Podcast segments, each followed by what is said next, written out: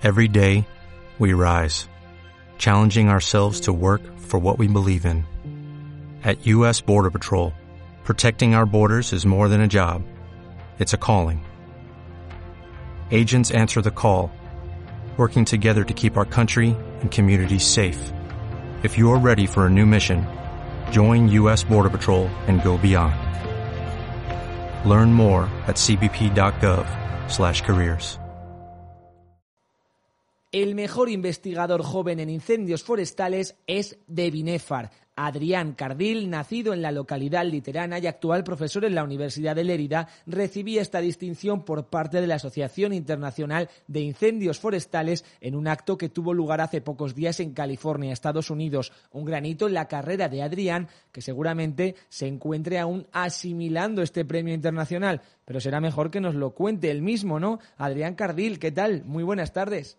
Muy buenas tardes. Bueno, en primer lugar, enhorabuena. ¿Cómo se siente esto de ser el mejor investigador en incendios forestales menor de 40 años?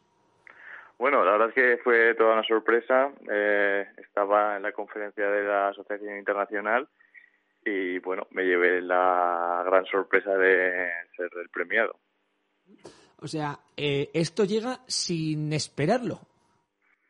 Sí, cada año la asociación da tres premios. Uno de ellos es el de mejor investigador joven. Y cada año hay una serie de nominaciones eh, absolutamente anónimas. Eh, y un tribunal pues elige al premiado pues en base pues a los criterios científicos y en base a su trayectoria profesional. Y bueno pues afortunadamente fui yo el premiado este año y bueno pues muy muy contento y feliz cuando recibí la noticia Hace pocos días, como, como comentaba al inicio, te desplazaste a, Estados Unidos para eh, recibir este, este premio en, en la gala. ¿Cómo viviste ese día y ese momento? Nada, pues la verdad es que fue fantástico. Yo en realidad no sabía que, que era el premiado, um, entonces estábamos bueno en la ceremonia de, de la gala estaba todo el auditorio pues lleno de gente con todas las eh, pues todas las personas que atendieron a, la conferencia. Y bueno pues eh, en ese momento pues eh, en la entrega de premios pues salió mi nombre y pues bueno yo no me lo creía realmente pero nada fue una experiencia la verdad inolvidable y, y, nada, así fue el momento. Yo no me lo esperaba. La, la, la, asociación sabía que yo estaba en la conferencia y por eso ya no me lo comunicó. Uh -huh. eh, y bueno, pues porque quisieron darme la sorpresa justo ahí en la conferencia. Y nada, hicimos luego una gala, una cena y bueno, pues todo, la verdad es que, que, fue una experiencia increíble.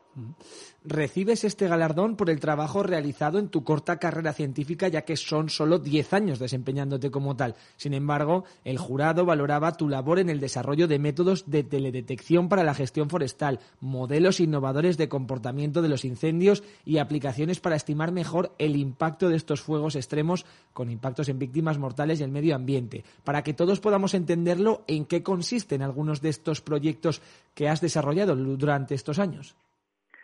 Sí, eh, nosotros sobre todo trabajamos en, en, California y bueno, en otros estados en, los Estados Unidos, prediciendo cómo se comporta el comportamiento del fuego y cómo el riesgo asociado a estos incendios forestales. Es decir, cuando se inicia un incendio, pues cómo se va a propagar por el paisaje y si puede afectar a personas, a espacios naturales protegidos o cualquier otro valor que tengamos. Entonces yo colaboro también, bueno, trabajo con la, una empresa que se dedica a la simulación y predicción de este riesgo, que fue galardonada también el año pasado por el New York Times eh, como mejor empresa eh, de, de, innovación y nos dedicamos pues eso a apoyar a todas las agencias estadounidenses a, a la predicción y análisis de, del riesgo. Es por eso que también tuvimos mucha exposición y, bueno, prácticamente, pues gracias también a esta labor, pues bueno, supongo que habrá sido un valor añadido a, a mi premio. Vamos, Adrián, que todo lo que tocas se convierte en premio. Además, eh, has firmado eh, 48 publicaciones en revistas especializadas que han recibido más de 800 citas. También has realizado estancias en Estados Unidos, como bien comentabas, en Canadá, en Chile.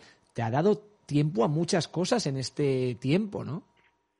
Sí, bueno, poco a poco pues van surgiendo oportunidades, nuevos retos y bueno, se trata de, de, irlos aceptando en función de un poco de las prioridades y nada, pues cuando se acepta un desafío pues eh, es una siempre una nueva experiencia muy muy ilusionante y luego sobre todo que te hace crecer como profesional y también como, como persona. Así que, bueno, es fantástico.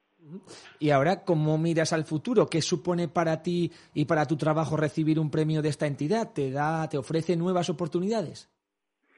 Bueno, al final es un reconocimiento simplemente del trabajo bien hecho hasta ahora, pero no tiene, digamos, ninguna garantía de, de, de la calidad de mi trabajo futuro.